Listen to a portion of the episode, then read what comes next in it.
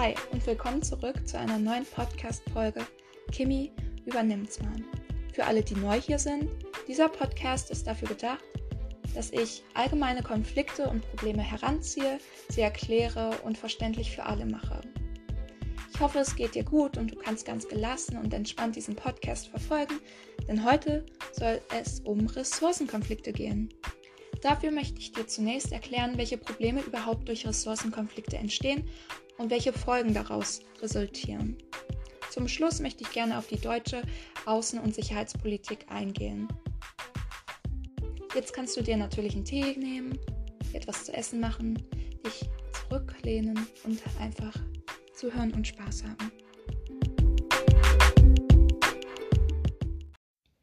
Du sag mal, hast du überhaupt gewusst, dass der Kampf um Ressourcen mittlerweile die zweithäufigste Konfliktursache ist? Schon irgendwie krass, oder? Jetzt fragt man sich, Ressourcen? Was ist das überhaupt? Kann ich dir natürlich erklären. Ressourcen sind ganz allgemein gesprochen natürliche Güter wie Wind, Wasser, Wälder, aber auch fossile Brennstoffe und Salze. Was viele natürlich nicht wissen, ist, dass die Natur und die Umwelt selbst oft Opfer von Kriegen wird. Das heißt, dass zentral für Frieden und nachhaltige Entwicklung der Schutz von Ressourcen auf oberster Stelle stehen sollte. Die Ressourcenknappheit ist also ein sehr großes Problem. Doch aus diesem großen Problem resultieren auch viele weitere kleinere Probleme, wie zum Beispiel die Konkurrenz. Dabei hat die Bedeutung von Ressourcen als Konfliktgegenstand zugenommen. Das lässt sich damit erklären, dass wenn ein Gut nur geringfügig vorhanden ist, man sich drum streitet. Bekomme ich mehr oder bekommt sogar ein anderer mehr? Man streitet sich also eher um die Verteilung der Ressource. Hinzu kommt, dass Ressourcenkonflikte immer gewalttätiger geworden sind. Die Ursache kann sowohl der Mangel als auch der Überfluss einer Ressource sein.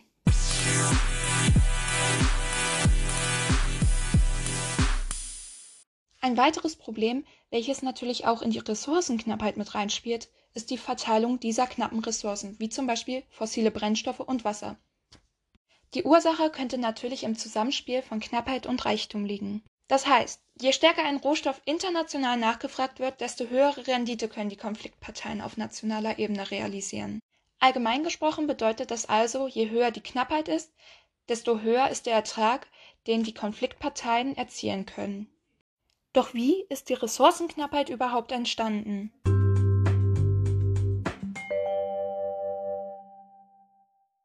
Das lässt sich mit dem weltweiten Wachstum von Schlüsselsektoren erklären, denn Sektoren wie Telekommunikation und Digitalisierung benötigen ganz spezielle Materialien, zum Beispiel Erz.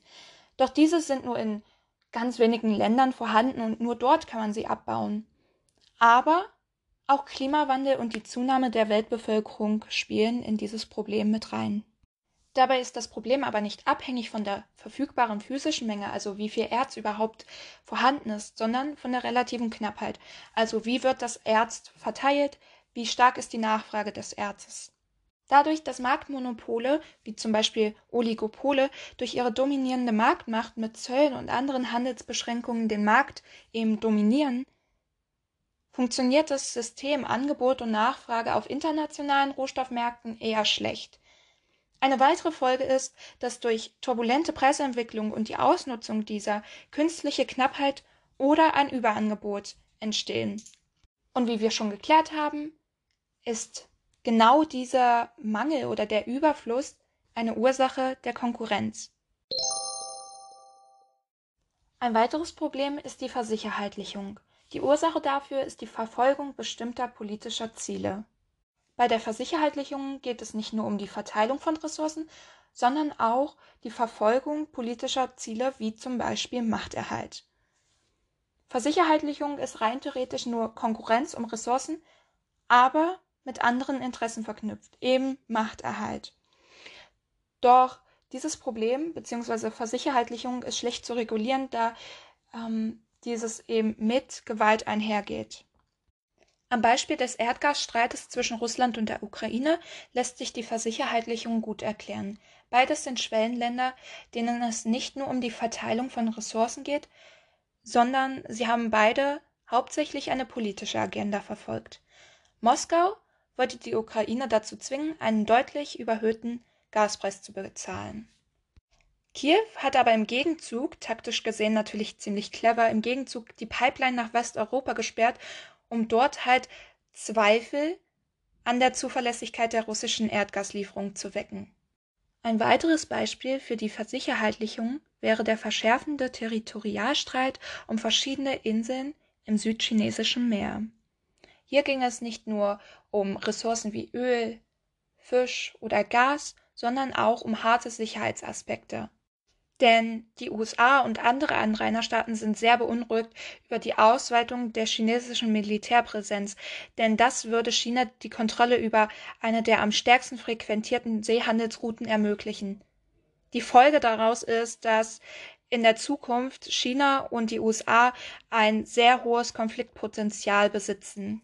Ein weiteres Problem ist die Unzufriedenheit, bei der sich Bevölkerungsgruppen zur Wehr setzen. Die Ursache dafür sind Missstände bei der Verteilung oder beim Zugang zu lebenswichtigen Ressourcen wie zum Beispiel Land, Wald oder Wasser. Dieses Problem wird heutzutage ausgelöst durch internationale Akteure. Ein Beispiel wäre zum Beispiel der Erwerb großer Ländereien durch internationale Unternehmen. Das südkoreanische Unternehmen Devo pachtete 2009 einen wesentlichen Teil des Ackerlandes in Madagaskar. Dort haben sie Palmöl und Mais angebaut und nach Südkorea verschifft. Aus Angst um die eigene Versorgung hat die Bevölkerung blutige Aufstände gegen die Regierung angefangen. Folge aus dem ganzen Problem ist natürlich Gewalt, Aufstände und Wut gegenüber der Regierung. Wenn ein Reichtum an Ressourcen vorliegt, kann es oft zum Ressourcenfluch kommen. Und das wiederum zur Habgier. Dieses Problem ist meist in rohstoffreichen Entwicklungs- oder Schwellenländern zu beobachten. Das heißt, dass Aussicht auf Vorteil die Habgier weckt, die Habgier der staatlichen, wirtschaftlichen als auch kriminellen Akteure. Das ist quasi wie eine Sucht auf Vorteil, ohne eben auf andere Menschen zu achten. Forschungen haben bestätigt, dass Habgier zwar selten Konflikte auslöst, aber es dazu beiträgt, dass die Konflikte sich verlängern und eine Lösung bzw. eine friedliche Lösung kaum gefunden werden kann. Dies zeigt sich auch im Schwellenland Kolumbien. Im September 2016 wurde ein Friedensschluss zwischen den FARC-Rebellen und der Regierung in Kolumbien geschlossen. Dieser Friedensschluss wurde aber gefährdet, da militärische und kriminelle Gruppen versucht haben, Gebiete unter ihre Kontrolle zu bringen, die die FARC-Rebellen in Übereinstimmung mit den Festlegungen des Friedensvertrags verlassen haben. Man hat also nicht darauf geachtet, was im Friedensverschluss geklärt wurde, sondern wollte nur diese Gebiete unter seine Kontrolle bringen. Ein untergeordnetes Problem ist zum Beispiel auch die Verspielung der Chancen auf nachhaltige Entwicklung. Denn wenn Einnahmen in falsche Wirtschaftssektoren gesteckt werden, werden eben andere Wirtschaftssektoren vernachlässigt und diese können sich nicht so gut entwickeln. Hinzu kommt noch die schwache Staatlichkeit und schlechte Regierungsführung, die beide ein Problem darstellen, denn diese bieten Nährboden für Korruption und eine Politik, welche an Gruppeninteressen orientiert sind, also Klientelismus. Dies hat zur Folge, dass Konflikte zum Beispiel angefacht werden und Gewinne, die erzielt wurden, in falsche Taschen fließen, nämlich in die Taschen der politischen Eliten. Das hat wiederum die Folge, dass die Bevölkerung meist leer ausgeht. Jetzt soll es um das Ende der Globalisierung gehen.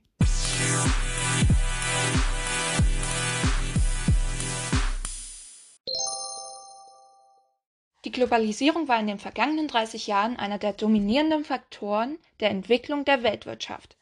Doch gerade jetzt wird die Globalisierung in Frage gestellt, welches ein großes Problem darstellt. Die Ursache dafür liegt in der Finanz- bzw. Wirtschaftskrise. Viele Bürger und auch zunehmend die Politik stellen die Globalisierung in Frage. Das hängt besonders damit zusammen, dass die Bewältigung der Krisenfolgen in den westlichen Demokratien viel mehr Zeit in Anspruch genommen hat als in den autokratischen Ländern. Daraus ergibt sich, dass die Weltwirtschaft insgesamt zwischen 1919 und 1999 um durchschnittlich 3,1 Prozent im Jahr gewachsen ist. In dieser Phase der moderaten Globalisierung wuchsen die Industrieländer ungefähr 2,8 Prozent, die Schwellenländer 3,6 Prozent. In den Jahren 2000 und 2008 fand die Phase der Hyperglobalisierung statt, welche das globale Wachstum auf 4,3 Prozent pro Jahr beschleunigt hat. Doch daran sind nicht die Industrieländer schuld, denn deren durchschnittliche Wachstumsrate sank auf 2,4 Prozent. Denn allein die Schwellenländer, deren wirtschaftliche Dynamik in dieser Zeit deutlich zunahm und deren Wachstum im Mittel 6,5 Prozent pro Jahr erreichte. Zwar muss man sagen, dass die Weltwirtschaft weiter wächst, doch ähm, sich das globale Wachstum in den vergangenen zehn Jahren auf 3,4 Prozent verlangsamt hat. Diesem Zeitraum wuchsen die Industrieländer nur noch um durchschnittlich 1,5 Prozent und die Schwellenländer hingegen noch um 5,0 Prozent. Das heißt, es gab einen kontinuierlichen Abstieg der alten Industrieländer und nahezu einen ungebremsten Aufstieg der Schwellenländer. Das hatte zur Folge, dass liberale und politische Ansichten bei den Wählern an Unterstützung verloren haben. Stattdessen haben Politiker und Parteien Zuspruch gewonnen, die politische und nationale Ideen vertreten haben. Die Ursache war, dass Industrieländer abgestiegen sind und Schwellenländer aufgestiegen sind. Das hat die Bevölkerung natürlich nicht ganz so verstanden und deswegen haben eben diese liberalen politischen Ansichten an Unterstützung verloren. Durch die Infragestellung der Globalisierung, den Abstieg der Industrieländer, aber auch der Aufstieg der Schwellenländer kam es zur Deglobalisierung. Das heißt, dass die Globalisierung jetzt langsam sich dem Ende neigt. Die Wachstums- und Wohlfahrtseffekte verringern sich und die globale Wachstumsrate wird in den nächsten Jahren vom Trend her zurückgehen. Um noch einmal auf die Folgen des kontinuierlichen Abstiegs der alten Industrieländer und der nahezu ungebremste Aufstieg der Schwellenländer einzugehen, kann man natürlich sich nochmal den Fall Donald Trump angucken und die Wahl zum 45. Äh, US-Präsidenten. Denn mit seiner Wahl hat man sich abgekehrt von Wohlstand und Wachstum als wichtigstes politisches Ziel und sich hingewendet zur Verteidigung und Kontrolle der Macht. Bei dem Handelsstreit mit dem Industrieland China ging es ihm daher nur wahrscheinlich vordergründig um die Reduzierung des Handelsbilanzdefizits. Denn ihm geht es vordergründig nur um die Verteidigung der eigenen geostrategischen Vormachtstellung. Er verwendet Zölle und Handelsbeschränkungen, um wirtschaftlich, militärisch und technologisch seine Vormachtstellung zu verteidigen. Dass China die eigenen Ambitionen auf diesem wichtigen Gebiet zurückstellen wird, ist dabei jedoch ziemlich unwahrscheinlich. Deswegen geht man ja auch davon aus, dass der Handelsstreit zwischen den beiden Industrieländern anhalten wird. Doch es stellt sich heraus, dass eine wirkliche Lösung des Problems trotzdem nicht in Sicht ist. Aber nun zurück zur Deglobalisierung. Länder, die abhängig sind von Ausfuhren, Schwellenländer wie Singapur, Malaysia, aber auch Industrieländer wie die Niederlande und Deutschland, werden überdurchschnittlichen Verlust erfahren. Zudem hat die Deglobalisierung zur Folge, dass man zukünftig mehr über Deflation als über Inflation sprechen wird. Zudem wird die globale Niedrigzinsphase sich fortsetzen und der Rückgang der Kapitalmarktrendite wird dauerhaft sein. Doch was genau heißt das jetzt für Aktien?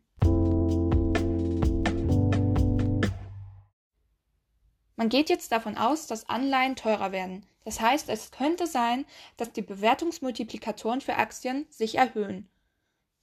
Höhere Aktienkurse sind die Folge, doch die Unternehmensgewinne werden weniger stark ansteigen in der Zukunft. Denn weniger Wirtschaftswachstum führt im Trend auch zu geringeren Gewinnen. Jetzt stellt sich für mich und hoffentlich auch für dich die Frage, was denn das Thema Ressourcenkonflikt und die Probleme, die damit einhergehen, mit der deutschen Außen- und Sicherheitspolitik zu tun hat.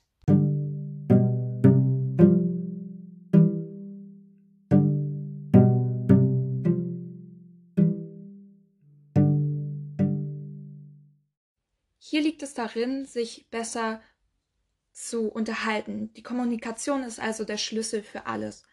Wenn man auf andere Länder eingeht und bessere Absprachen hält, Bedürfnisse anderer Länder in Betracht zieht, dann vermindert man schon einige Probleme. Sprich, man sollte jetzt nicht als Deutschland sagen, hier, pass auf, ich habe die größere Nachfrage, ich nehme das gut für mich allein.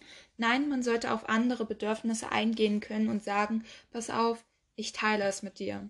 Also in, im übertragenen Sinne eine weitere Lösung, um eben äh, besser mit der Ressourcenknappheit umzugehen, wäre zum Beispiel, äh, wenn man mehr Windkraftanlagen aufstellt, wenn man mehr Solaranlagen aufstellt, um eben Energie aus Wind und Sonne zu erlangen, dann bräuchte man sich auch nicht mit anderen Ländern streiten. Ich meine, man streitet sich zwar nicht um äh, Sonne oder Wind, aber man streitet sich zum Beispiel auch um Wälder.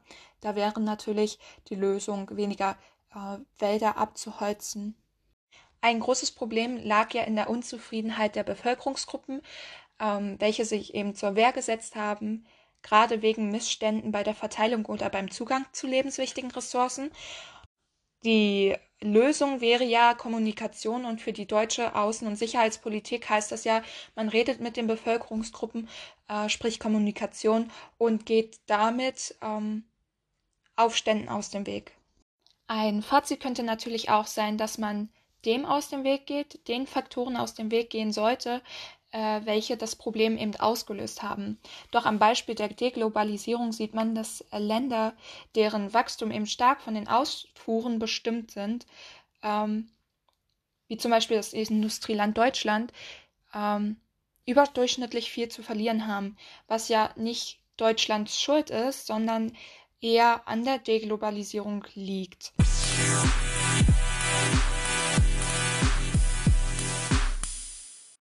Abschließend lässt sich also sagen, dass Kommunikation der Schlüssel für alles ist. Man sollte mit den betreffenden Ländern sprechen, die Bedürfnisse in Betracht ziehen und sich nicht als zu wichtig darstellen. Egoismus ist hier keine Lösung.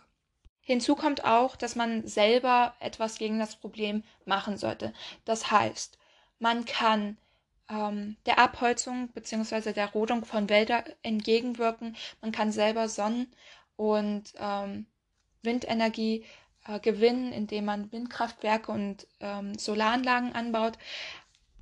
Doch im Fall der Deglobalisierung sieht man, dass man nicht allen Problemen durch Kommunikation oder Anbau von Solaranlagen entgegenwirken kann, denn Deutschland ist ein Industrieland, welches äh, beziehungsweise wo das Wachstum stark abhängig ist von Ausfuhren. Doch durch die, Globalis äh, durch die Deglobalisierung sinken Wachstums- und Wohlfahrtseffekte und die globale Wachstumsrate in den nächsten Jahren wird ja auch vom Trend her zurückgehen. Im Fall der Nierbecken-Initiative sieht man ja auch, dass man ähm, zusammen stark sein kann, denn die Nierbecken-Initiative bringt ja zehn Länder Afrikas mit dem Ziel zusammen, die Wasserressourcen kooperativ zu managen.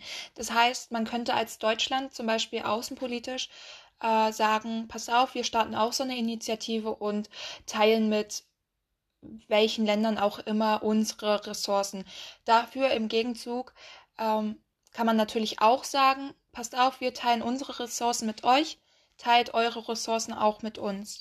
Die Einnahmen, die man dann durch solche potenziellen Initiativen ähm, gewinnt, kann man natürlich auch in andere Wirtschaftssektoren wie zum Beispiel die Infrastruktur äh, reinstecken. Das heißt, dass man das Land im Vergleich dann auch zu anderen Ländern äh, im besseren Licht dastehen lässt, weil man eben sich entwickelt hat durch solche Einnahmen, die man durch solche potenziellen Initiativen gewinnen könnte.